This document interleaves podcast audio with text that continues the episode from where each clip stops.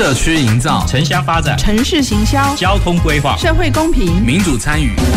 公共的事、你我的事。欢迎收听《公事好好说》，公司好好共，公司呵呵共。本节目由高雄广播电台与国立中山大学公共事务管理研究所合作直播。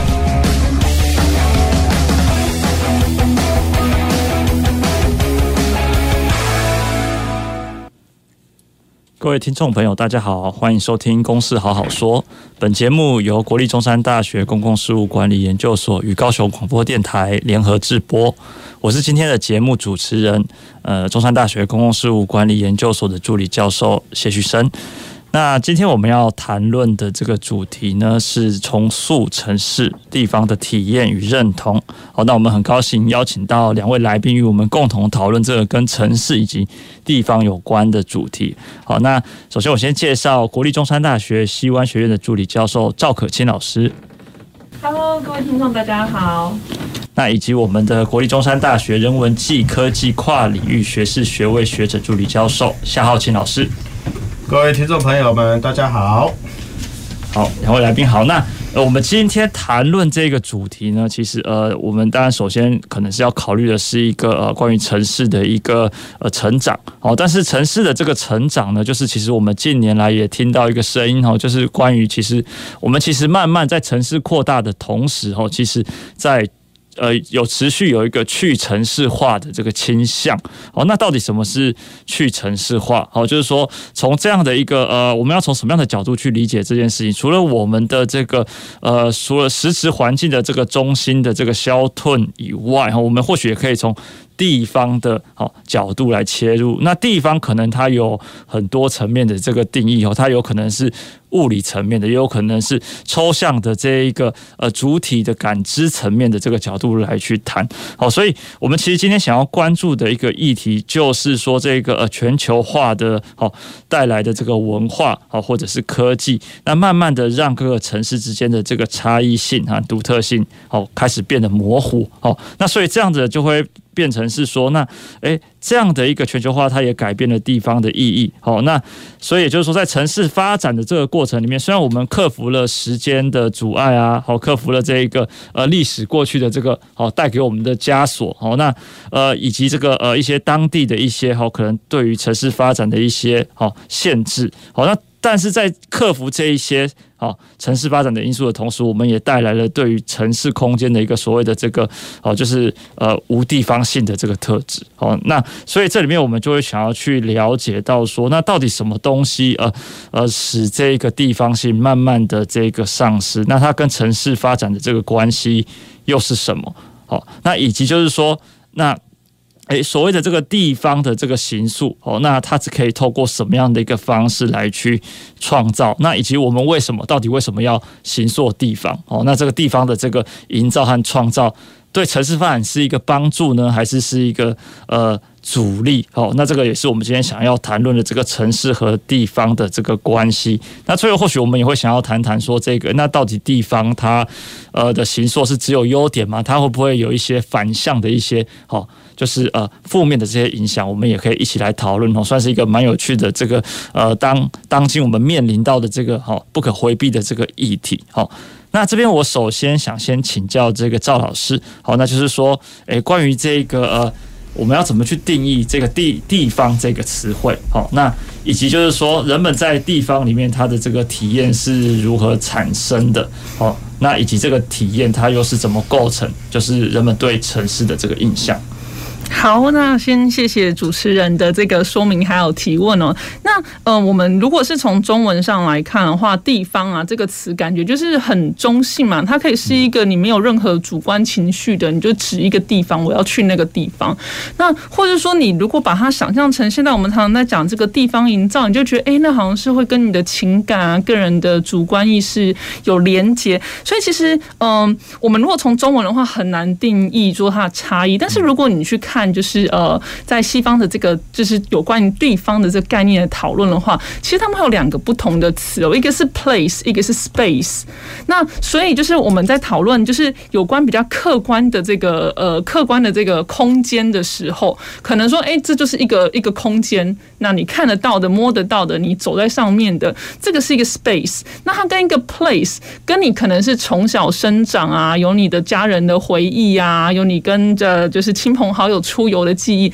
这样子的一个 place 的一个呃地方，其实是两个不一样的。所以我觉得，其实我们要定义地方，可以从两个面向来谈。一个就是是有关物质性的、物理性的，就是说，哎，你看得到，哎，你你你可以辨识出来的。那另外一个就是比较是社会的，就像刚刚谢老师提到，就是比较抽象、主观情绪的，就是你个人的这个经验、个人的记忆。那我我想，就是不管是这个 physical 还是 social 这两个部分，呃，其实最终最终哦，就是我们在讲这个地方的时候，我想今天的题目也是哦，就是地方的这个体验跟认同，其实它都会跟我们的记忆有关，因为你一个。大城市今天不管你盖了再多的摩天大楼，然后你今天不管有再怎么样新颖的这个交通建设，你如果没有人去使用它，没有人记得它的话，这个 space 是不具有任何意义的。对，所以我觉得其实这两个是缺一不可，你不可能说只有人。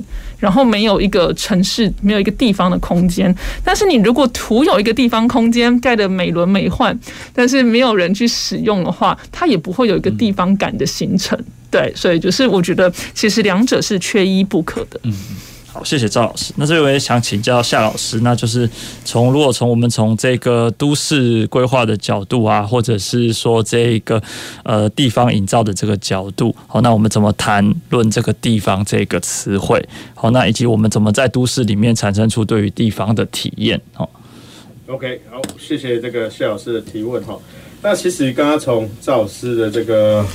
这个回答里面，我们大概可以知道。呃地方哈，大概就是有带有一些经验，嗯，哦，或带有一些体验的事情哈。所以其实哦，我刚才也在想要这个主持人讲，就是说我们怎么透过规划哈，其实很简单的一个直觉，就是说我们可能要制造一些相遇的地方，嗯，而这些相遇的地方呢，其实在我们现在日常生活里面已经蛮多的哦。比方说菜市场啊，或者是庙城啊，或者是某些公园广场这些地方。可是呢，在我们现在这个呃都市生活里面，却很少会去使用它，或者是说，我们的日常生活跟这些空间开始慢慢有一些脱节。哦，所以其实更重要的是，怎么样把人重新带回到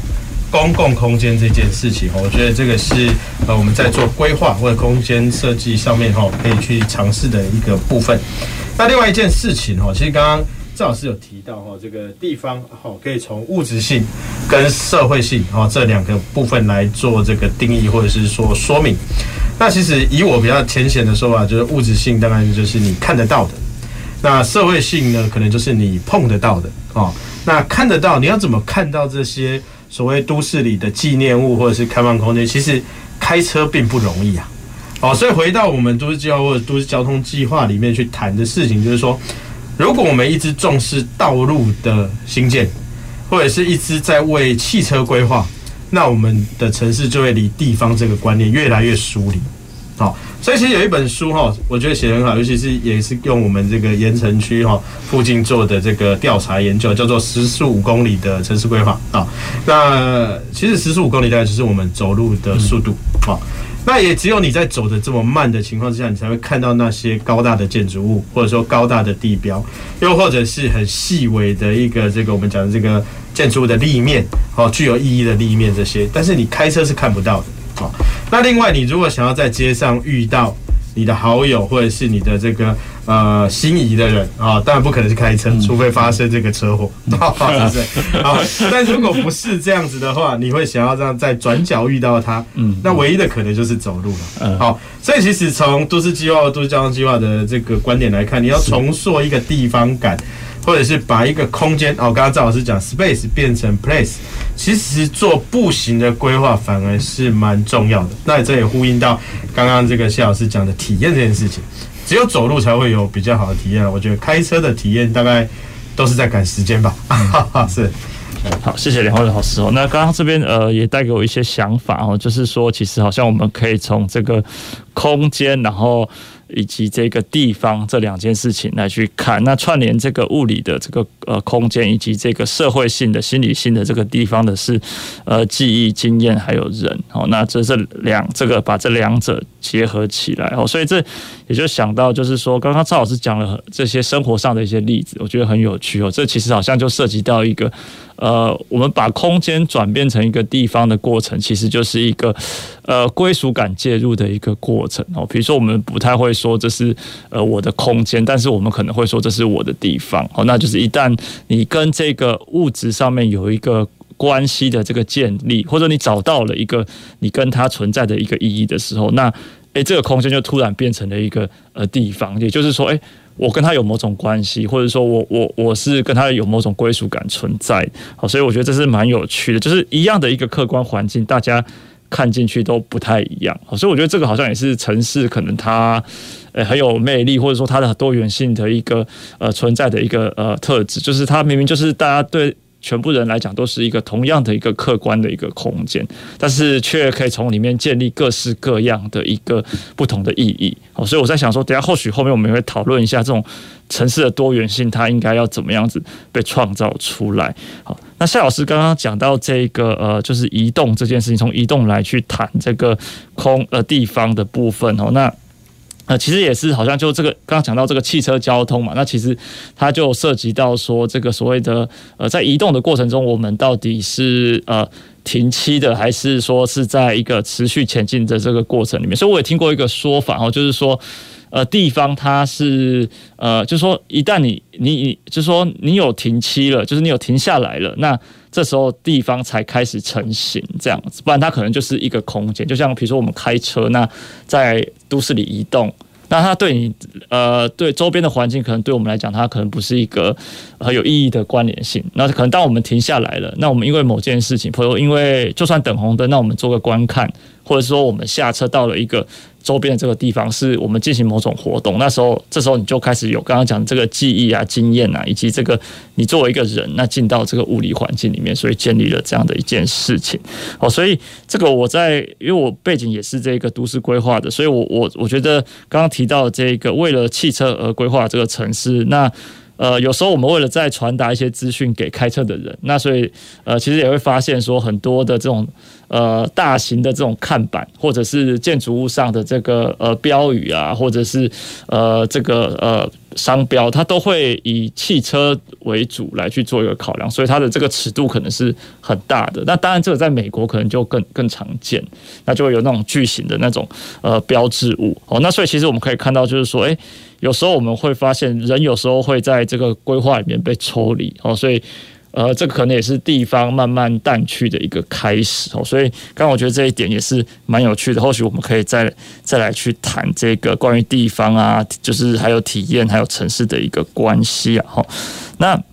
呃，接着我想要呃请教呃赵老师说，这个就是我们呃有什么东西可以呃就是作为一个媒介，那让我们来去呃体验到。哦，这个一个城市，就是说，或者说有什么实际的一个例子，或者说过去您在执行一些这个呃相关的一些计划里面，有没有一些相关的案例？就是说，我们是透过什么样的一个中介物来去构成了对城市的一个印象？那以及就是说，这个中介物它跟地方有没有关系？就你的这个看法？嘿。好，那嗯，就是哦，我自己本身的背景的话是比较偏艺术史啊，然后还有建筑史，那所以我可能就从就是建筑的这个这个物质的这个。意象还有这个图像来谈，那这边可以跟大家推荐一本书，是那个这个经典作品哦，Kevin Lynch 的的这个作品叫做《城市的意象》The Imagery of the City。那他在这个这一本书里面啊，他其实就是有就是提了非常多种，就是一个城市的形象是怎么样被建立的。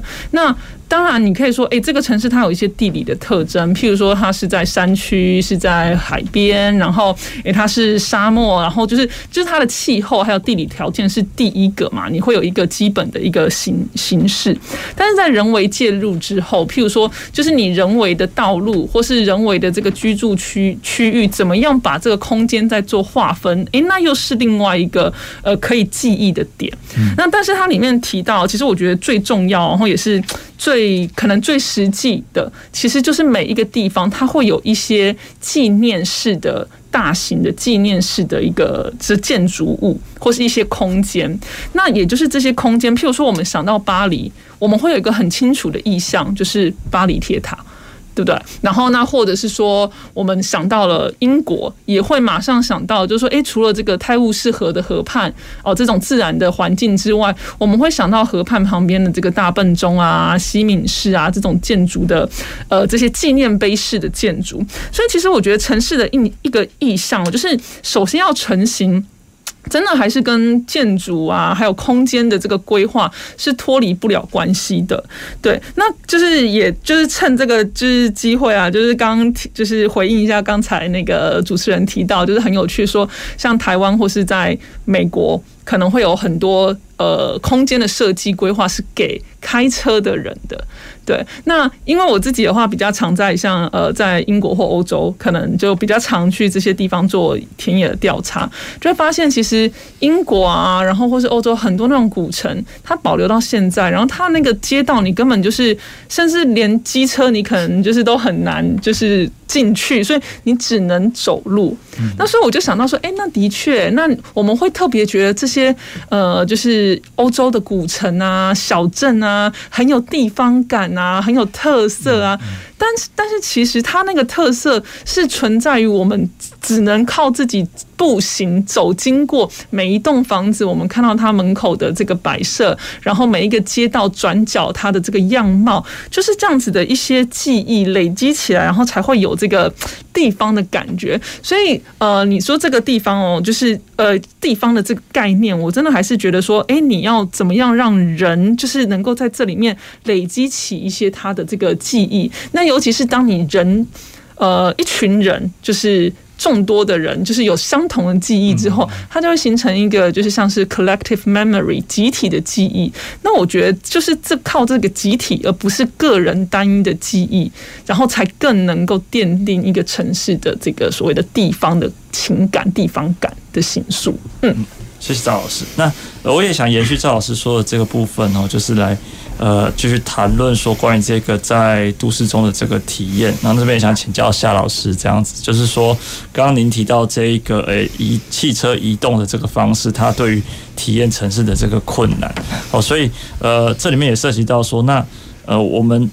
如果是透过不是透过汽车的这个方式哦，那在这一个呃什么样的一个都市空间里面，就是可能什么样的一个街道环境哦，对于这个呃。呃，不是用汽车来去移动哦，来去体验这个城市是比较有帮助的。例如说，我们可能呃用步行的这个方式啊，或者是自行车的这个方式哦。那呃这样的一个呃就是比较慢的这个移动方式，那跟呃街道的这个环境的关系哦，大概是怎么样？那或者是说，在跟街道的环境建立一个关系之后，就是怎么去体验到这个城市？哦，也就是说，我们生活中大概是怎么样子去这样子体验的？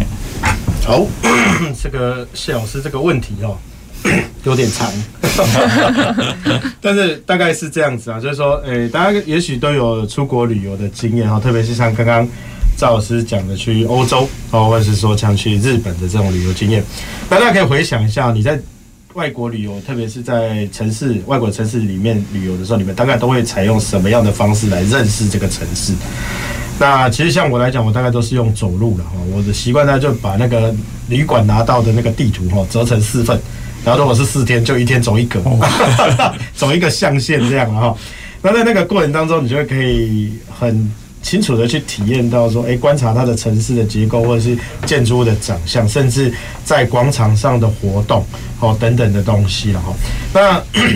那当然，这个当然就是要配合到它一个良好的交通环境的这个设计，好，那包含良善的人行道，或者是说适当休息的康空间，或者是街道家具等等，哦，都有办法，这个让我们对整个城市的体验哈有所不同，好，那其实我我比较想要。延续的，除了交通这个话题之外，当然就是刚刚呃赵老师提到的，就是这个呃建筑物或者是说空既有空间的这些事情哈。那其实从另外一个角度来看，空间它本身是一个容器啊，所以其实空间本身会吸引人，那它上面或者说它里面承载的那些东西，才是让人更觉得呃丰富或者是具有吸引力的。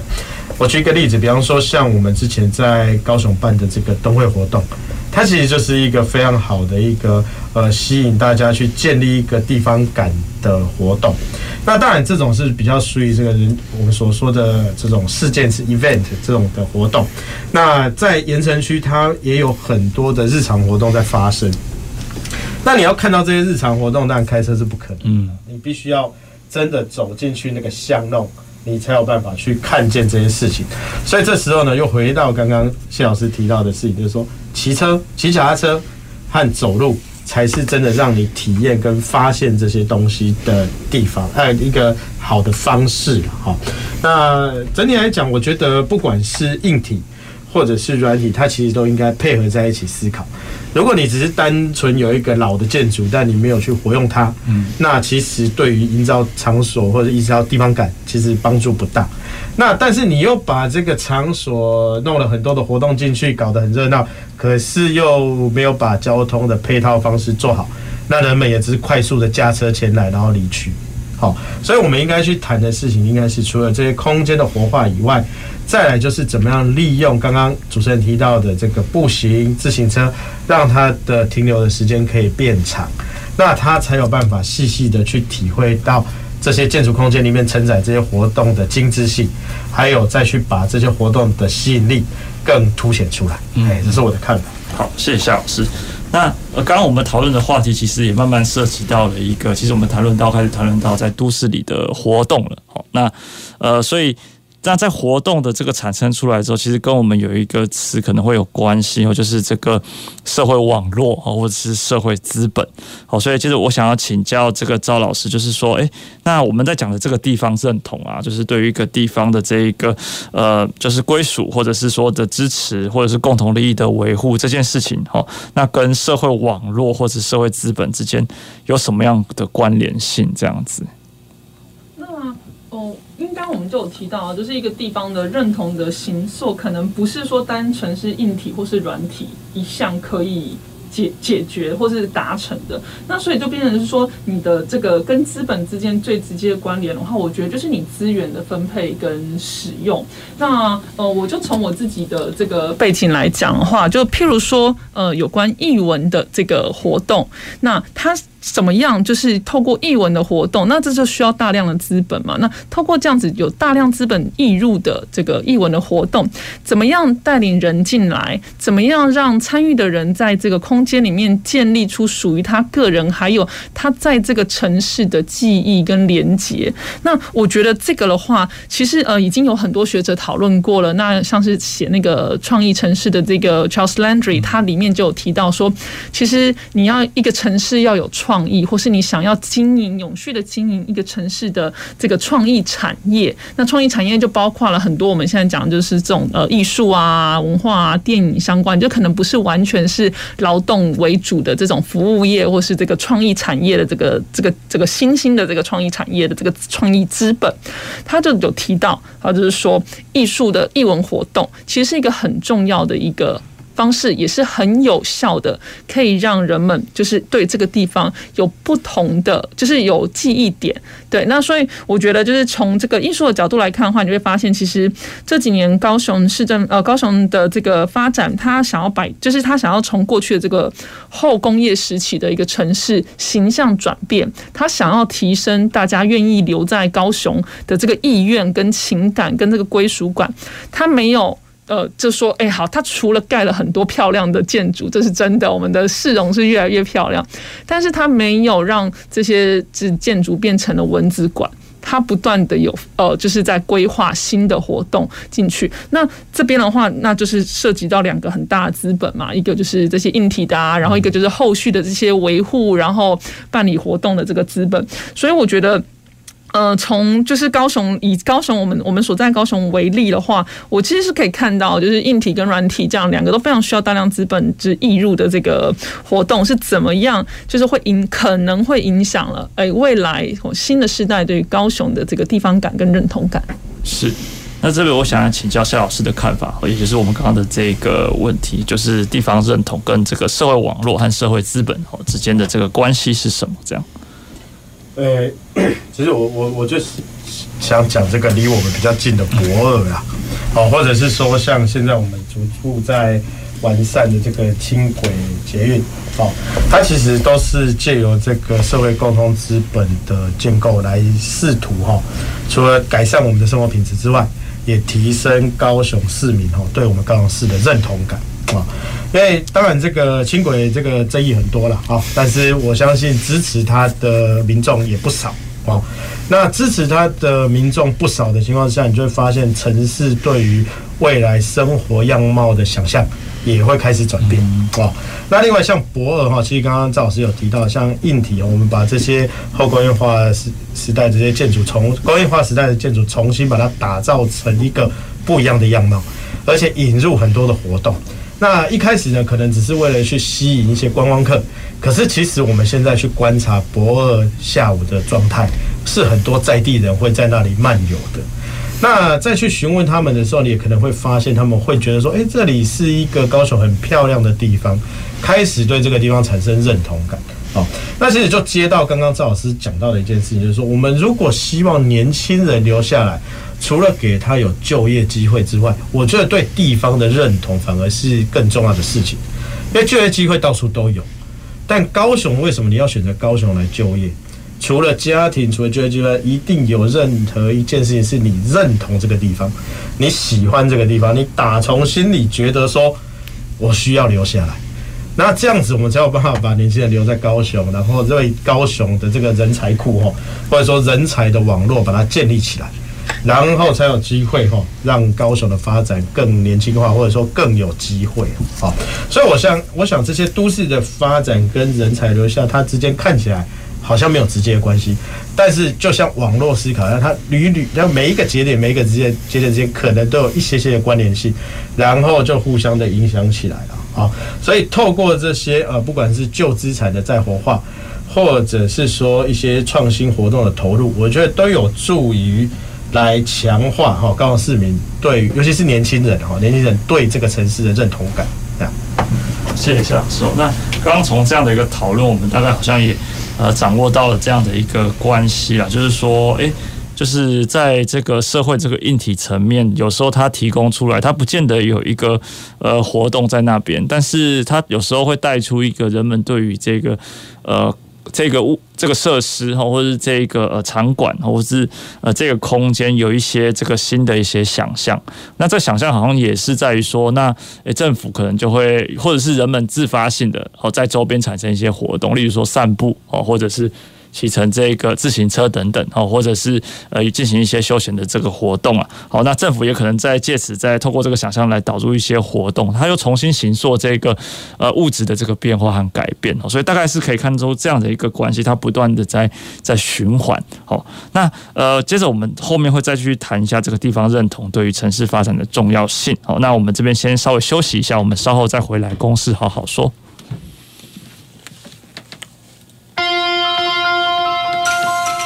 走进时光隧道，踏遍每个街角，城市的璀璨风光，高雄广播陪伴你探索。FM 九四点三。经过学校门口，是否仿佛看见当年的自己？当年那个嬉笑打闹、无忧无虑的青春？和那位陪伴着你的老师。今年教师节，我们准备了一些故事，表达对老师的感谢，邀请您向老师说声“老师，谢谢您”。影片内容请上教育部 YouTube 频道观赏。以上广告是由教育部提供。哎，阿雄啊，啊，你上次去田里种稻受伤，不能工作怎么办啊？还好你有提醒我参加农民职业灾害保险，让我因为种田受伤能获得适当补偿。嗯，农民职业灾害保险让实际从事农业工作的农保被保险人保障更完善。只要向投保农会申请加保，经农会审查通过后，跟劳保局申报就可以喽。详细内容请洽劳保局查询。以上为劳动部劳工保险局广告。亲爱的听众朋友，大家好。我是林俊吉，畅游高雄，公车好行好便利，欢迎使用高雄 iBus APP 查询公车动态，提早三分钟到站等待。提醒您，等车时要面对来车方向，提早举手，看到公车方向灯亮起，再将手放下。下车时提早按铃，等车辆停稳再离开座位，下车才安全哦。欢迎继续收听高雄广播电台 FM 九四点三 AM 一零八九。大家好，我是马街儿童医院彭纯志医师。为了建立安心的学习环境，请同学落实勤洗手、戴口罩，生病不到校。在校期间，请定时清消环境与设备器材。使用空调需搭配对角开窗，确保通风。用餐前正确洗手，用餐期间不交谈。校园防疫不松懈，安心学习有保障。以上广告是由教育部提供。随时陪伴着你，你最好的默契，空中串联一起，分享点点滴滴。九十三，九十三，九十三，你最默契的电台。公共的事，你我的事。您现在所收听的是高雄广播电台与国立中山大学公共事务管理研究所合作制播的《公事好好说》。各位听众朋友，大家好，欢迎回到《公事好好说》，我是今天的节目主持人谢旭升，那以及我们两位来宾赵可琴老师。以及夏浩琴老师，好，那我们接着再来谈论，接续谈论这个，呃，我们刚刚有讲到说，我们要创造这个地方认同，哦，人们对地方的认同，好，那但是，呃。为什么我们需要创造？哦，那呃，那它对城市的发展有什么样的一个重要性？哦，那我们可能会就这个问题来去讨论。哦，所以说，我们从这个，当然从呃环境规划的这个角度来讲，我们可能会希望说，诶，民众对于他的这个地方所居住的地方，或者所工作的这个哦场所的周边的这个地方是有认同感的。那这样子，民众才会重视这个公共环境的这个品质。好，那如果就是说，呃。如果大家这个居民啊，或者是呃这个生活在一个地方里面的人，他们都是用这种呃旅游这种呃观光的这个角度来去呃生活的话，那他们对这一个公共环境的品质，它的呃重视度就不会像是有地方认同的这样的居民来的更呃更为重视哦。所以，如果从环境规划的角度来讲，它是地方认同是有它的重要性。好，那接着我想请教这个赵老师哦，如果从这个呃您的这个观点来讲的话，那地方认同的塑造对于城市发展的重要性是什么？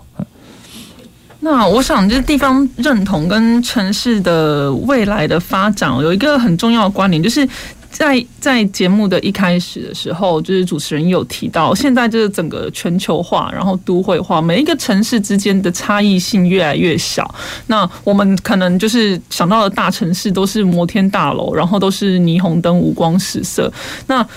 所以，我们如果说让城市的发展继续的同质化，而没有地方感的存在的话，那为什么我们我们要如何说服新的一代年轻人留在我们现在所属的这个城市？所以，首先就是要先回应，就是说。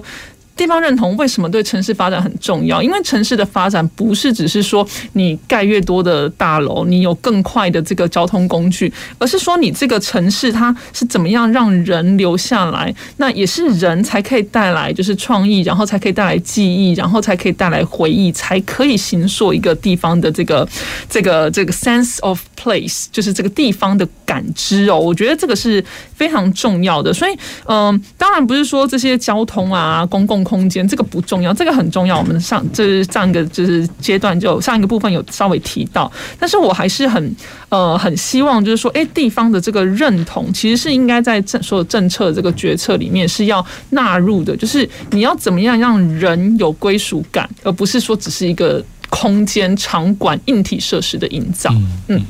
好。那这边我也想请教夏老师，那就是刚刚有呃赵老师有提到说，不只是这个呃空间场馆的这个营造哦，那或者是交通的这个建设哦，那就您的这个观点来讲的话，要怎么看待这个地方认同在城市中的角色？好，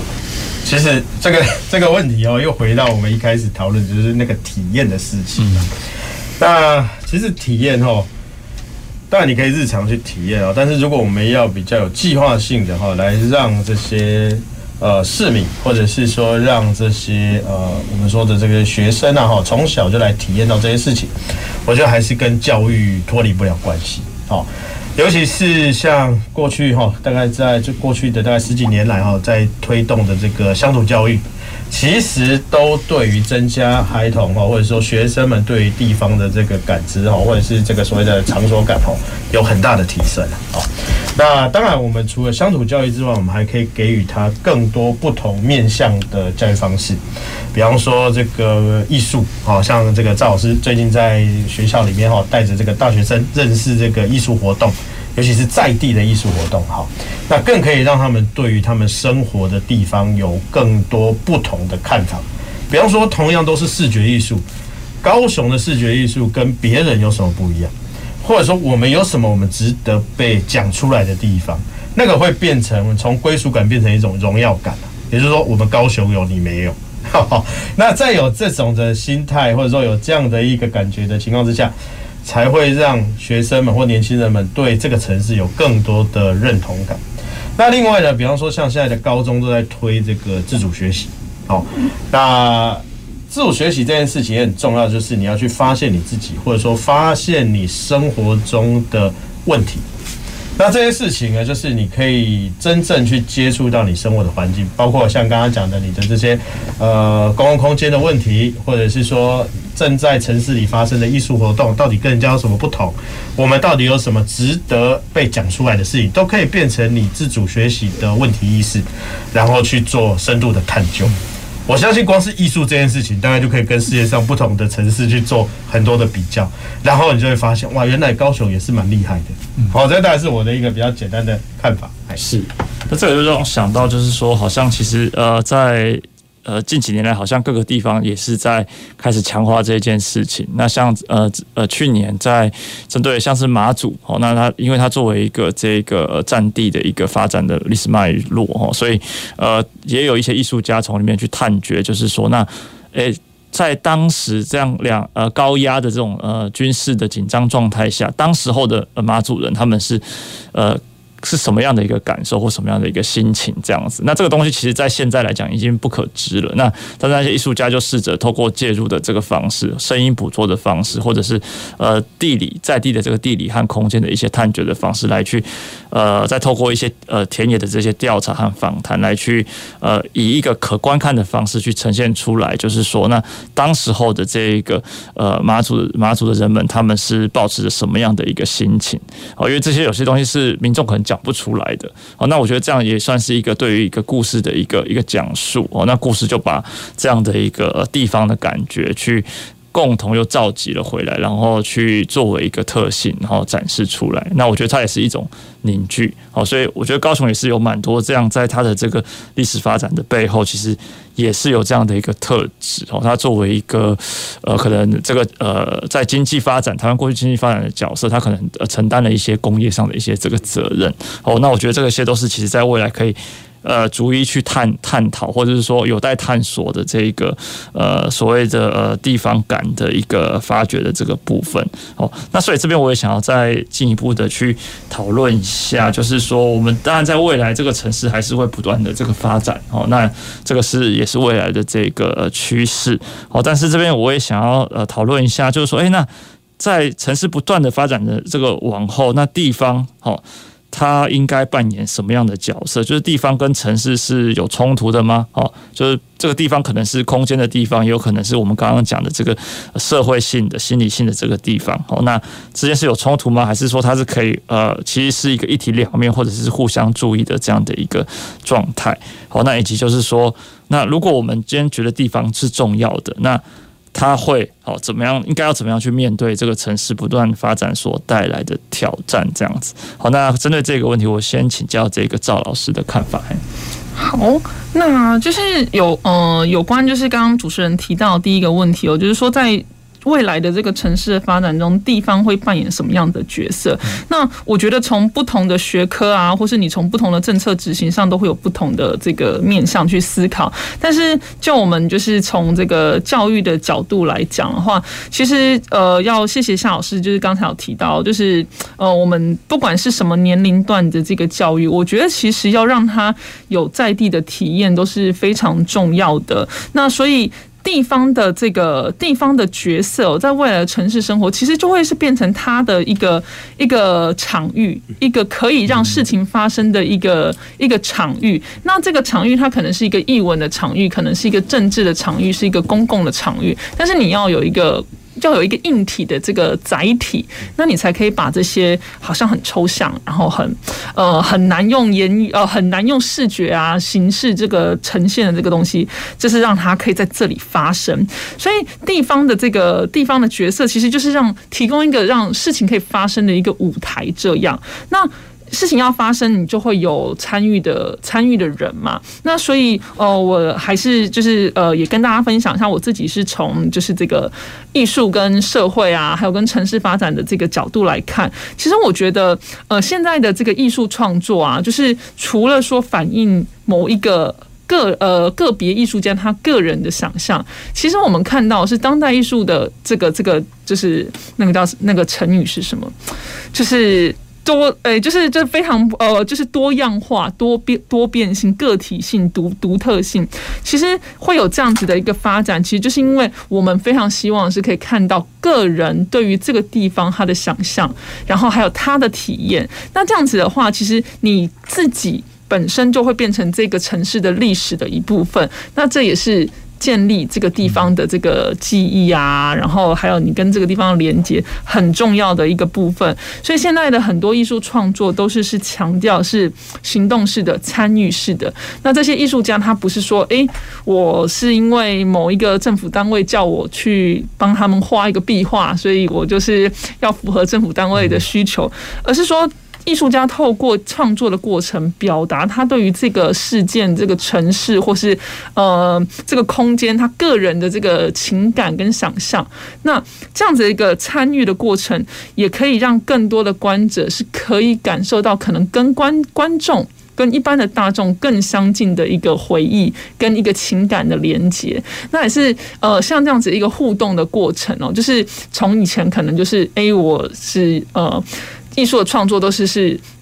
由这个可能统治阶级、领导阶级他们主导的，变成现在是一个遍地开花，就是每个人都可以参与，都可以有自己的主观的一个阐述跟理解。我觉得这样子的一个。呃，参与式的一个艺术的创作，还有说，哎，我们现在在学校里面也希望，呃，不管是带同学去这个各个在地的场所体验啊，有没有校外教学啊，这个异地参访，或者是让他们做更多跟公共相关、公共事务相关的这个呃这个体验，我觉得其实都是在强调地方作为一个记忆的载体。它的重要性，那也是一个城市未来发展是非常核心的一个概念。嗯、好，谢谢赵老师。那这边我想想请教夏老师的这个观点。其实就就我自己过去的训练或者是这个学习的经验哈，我大概会觉得说，你说地方扮演什么角色？地方大概就是构成城市的最基础的单元这样子哈，就是说人之外在就是地方这样。所以其实我会觉得他要怎么样去面对这个挑战，我当然还是会回到比较基本，就是说这些居民的需求是什么，或者说我们是怎么去面对日常生活这件事情。好，那 日常生活的需求大概就是柴米油盐酱醋茶，对不对？每天都需要面对的。那你在这个地方上，就是说在你生活周边的这个环境里面，也就是城市的一部分，你能不能满足这样的生活？它其实也呼应到我们刚刚一开始谈到的步行空间的打造，或者说对人友善的空间的营造，甚至像现在在谈包容性城市这些概念，你有没有办法在很短的距离里面就完成你日常生活所有的需求？哦，然后让这个地方对你是有意义的。哦，回到场所的定地方的定义这样子。嘿，那它它当然也反映了刚刚赵老师提到的这种由下而上的这种居民参与。因为他把他的地方打造好了以后，不同的地方就会构成一个多样性的城市生活，那也会让我们的城市更具有魅力。那如果你是从上而下打造，你可能就是把这个地方搞成一个同质性很高的城市，它就失去了那个地方的特色了。哦，比方说盐城区，你能想象盐城区长得像左营区吗？哦，新开发的左营，这就很奇怪的一个想象哦。或者说，也许有机会，但。不一定是每一个人都会想要变成这样的一个状态。那盐城区有它吸引人的地方，那是什么？把它挖掘出来，那也可以满足居民的日常生活，也可以让这个地方变得有趣。我觉得这个是地方他会去扮演的角色。那另外一个从 刚刚教育的这个角度来出发的话，就是说每一个人在他从小到大的学习过程当中，一定跟所谓的学区有关。然后跟社区有关，跟他的这个生活的这个范围有关，所以呢，尝试着从观察这些日常生活环境，我觉得也是建立地方感的一个方式。那他也会发现，在这些地方的很多的不同的问题，然后可以深入去探究。比方说，看到这栋房子，诶，看起来很老，长得跟人家不一样，心中有一些疑问，他就可以去做很多的自主学习。然后发现说，哦，原来这个曾经是一个名人住在那里的地方，哎，那个那个感觉就开始不一样，对这个地方就有认同。然后再发现说，原来这样的一个人，他对这个社会有什么大的贡，有很大的贡献的时候，他会觉得说，有为者亦若是，哦，我也可以学习他，效仿他这样子。好，那在这样的过程当中，地方在成长，人也跟着成长，那就会让这个地方更具有特色，哦，就会让整个城市更多元、更不一样。哦，这大概是我的一些看法。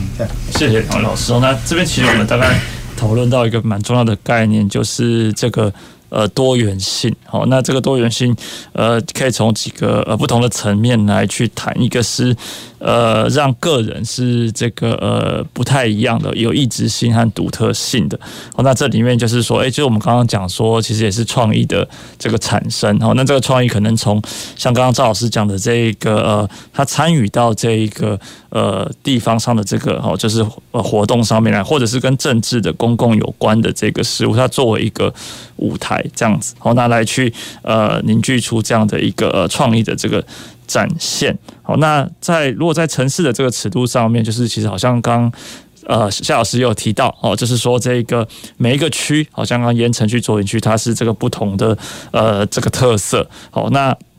这里面也是说，哎，这时候城市它其实在各个不同的这个地区，它都有一个多样性的这个呈现。好，那它避免了这样的一个呃异质呃同质性的这个呃发展。然后就是，如果今天就是。呃，每个区它都朝向同一个呃方向去发展的时候，那其实最后就会被吸纳，然后被整并，或者是说它会反而会有一个衰退的一个效果。就是因为今天如果呃两个地区它都是呃同样的一个性质，比如说都想要发展这个，比如说哦以居住为主的这样的一个环境哈，需要这高品质的这个住宅子哈，那例如例如像这样，那其实呃那大家就移到原来比较好的那个地方来去居住啊或生活就好了。那所以这个也是地方的一个。一个呃消灭，就是同质性的这个发展也是地方的一个消灭。好，所以从这里面我们可以看到这个呃创意，还有这个多元性，它从这个个体，然后再到这个地方的层面，最后跟城市构成了哦这样的一个呃就是不同层次的这样的一个关系。好，所以我觉得刚刚哎。就夏老师这边讲到这个，就是哦，其实它构成构成城市的这个本身，其实它就是地方。然后，那我们把城市拨开来看的话，就是诶，一个好的城市，它就是有各各式各样各种的这个这个地方。好，那。这里面当然就是也会有一些这个未来的挑战哦，所以呃，在这边的话，就是我也想要呃请教两位，就是说一些再去延伸的一些话题哦，就是说我们刚刚都谈论到这一个呃地方的这一个呃好处啊，或者说这个地方认同哦，对于地方的这一个呃，对于自己居住地方这个支持啊，哈，这个形塑，或者是说，呃，对于这个地方的事物的这个参与啊，哈，那那这些呃的这样的一个好处之外，或者说这样的一个地方行说的优点之外，那有没有什么可能是呃地方在形塑里的过程里面可能会有的一些，例如说，呃，需要避免的这个事情，哦，就是地方它就是真的那么好嘛，哦，就是说我们是不是也有可能会会需要去。去考虑这样的一个呃，这样的一个潜在的一个威胁，就是说，我是想说，从这种政治的共同体来去看的话，那地方它是不是好像也是作为某一种诶某一种共同体哦？那有时候谈到共同体，就会有一些呃潜在的一些担忧嘛哦，比如说。呃，共同体之内的这一个呃成员，他们彼此之间的这个已经有共识了，已经有这一个呃一致的这一个呃利害关系了。那但是他可能对外来讲，可能反而是他的行动对于这个共同体有利的行动，反而会呃对于对外可能是一个威胁。好，所以我觉得地方是不是也需要考虑地方的形成，是不是也需要考虑这件事情？哦，是一个比较延伸的一个话题啊。好，那这边想呃，或者说有其他的一个需要呃。顾虑的一个一个地方哦，所以这边想请教赵老师的这个观点。对，好，谢谢那个主持人的这个提问。然后我觉得刚才那个谢老师已经把这个城市未来发展可能这个挑战哦，尤其是这个同质性太高这些挑战啊，或是说一些在政治的这个话语权上面的这比起彼此竞争会可能造成的一些负面的影响，就是都有提到了。对，那我这边是想说，就是呃，有我比较。熟悉的这个观点哦来看，就是我觉得现在这个城市它在塑造地方的时候，可能会有的一些潜在的危机。那我就从譬如说，我们城市，我们就从一开始提到的，就是一个城市或者一个地方的营造是需要硬体跟软体，就是这个 physical 跟 social 两个。那呃，我觉得第一个可能需要避免，就是说，当我们在各个城市就是统一发包的时候盖的建筑，嗯，可能就是这个，可能两位就是也会有有所感，或者我们的高速公路看起来哪一个城市都一样嘛？你开在高速公路上，真的很难，除了路标，不然真的很难去判断到底你现在在哪里。那或者说我们在统包工程的时候，每一个地方盖的这个艺术场馆。它如果说缺乏了一些辨认性、辨识性的话，我觉得不管这个硬体再怎么样子的这个这优秀，然后或者是说里面的活动再怎么精彩，所以其我但是呃都都还是没有办法真正的形塑所谓的这个地方的这个特色。那既然你少了一个载体，你少少了一个建筑载体可以去让人记忆的话，这个反而就是我觉得。对于这个城市的地方感的形塑是不会有太太有效益的一个一个做法，所以就是这个可能外形上，或是我们在设计上，就是可能还是需要一点哎地方的巧思，然后展现出一些特色。那另外一个部分就是说，我觉得现在在逐渐在欧洲，也不是现在，其实已经已经也已经好好好好好几十年了，就是欧洲他们在就是在规划城市啊，或是在就是呃在就是营。营造一些地方的文化的气息，还有呃文化呃地方感的这个文化的时候，他们其实很重视一个城市里面要有就是融合性，要有包容性，要能够让不同的族群都能够在城市里面找到自己的空间。那所以我很就是我我觉得他们这样是一个很棒的概念，因为他们在设计一个空间的时候，他不会去设计一个单一目的的空间。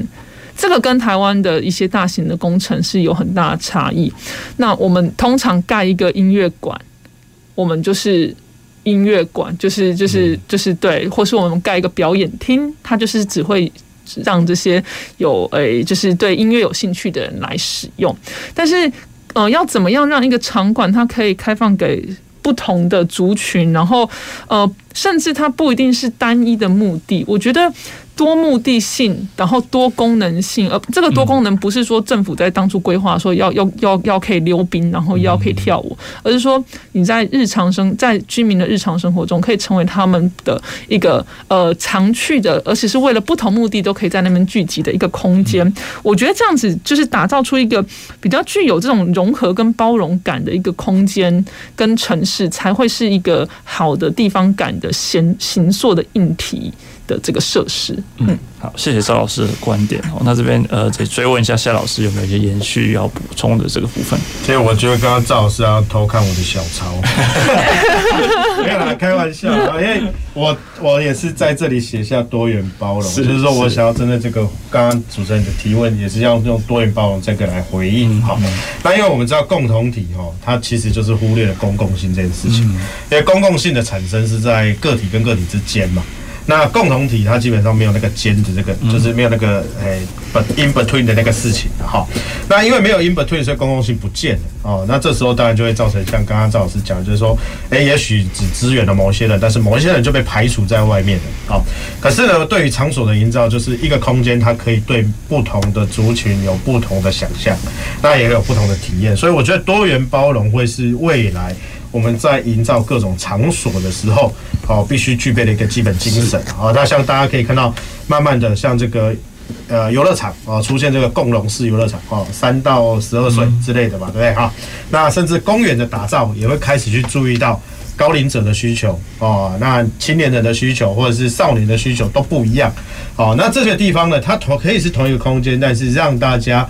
可以有多元包容的这个使用，我觉得是未来在处理这些事情哦，也是提醒我们更注意公共性的一个重要性啊。是，好，那谢谢两位老师这个观点哦。那这边就是呃，就让我回想到，或者说可以用这个来去做一个归结然后，就是呃，其实这一个呃多元包容这一个概念。当然，我们也呃近年来非常重视嘛。那其实，但是如果从这个呃，我们再回溯到大概呃，比如说六十年前，这个呃，美国的这个城市学家珍雅各，他就对于这个美国的城市提出了当时他的一个见解，他就觉得说，哎。那我们应该要支持这个呃多元包容的这样的一个城市哦，所以像刚刚就提到这个，那硬体设施上面要怎么考量呢？就是他就觉得说，诶，一个地方它要有新的建筑物，同时要有旧的建筑物，那要有呃大尺。比较大的这个建大规模建筑物，也要有这种比较小小面宽的建筑物。那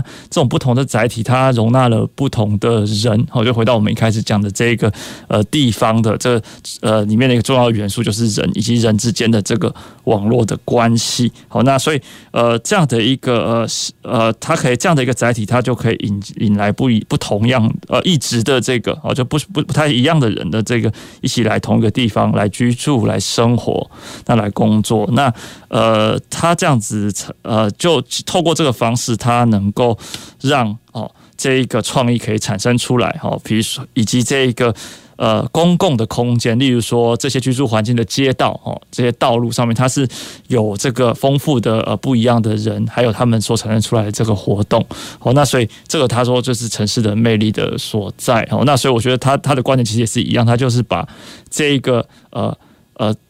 道路当成是一个公共空间，然后所以他讲街道，而不是讲这个我们讲马路嘛，他是讲这个街道哦，所以他其实就是以这样的一个观点哦来去看待这一个呃街道，把它当成一个地方来去做一个讨论。好，那这个其实他呃蛮影响，就是说我们当当今就是在城市，在他他提出这样的观点的我这个之后的这么多年来之后。那我们城市有点像是背离着他的这个观点来去呃发展，那我们现在慢慢又又重新再去对这个议题有了这样的一个重视哈，所以大概就是我们今天讨论的这样的一个主题好。那非常谢谢这个各位听众哈，我们今天节目就到尾声了哈，呃，那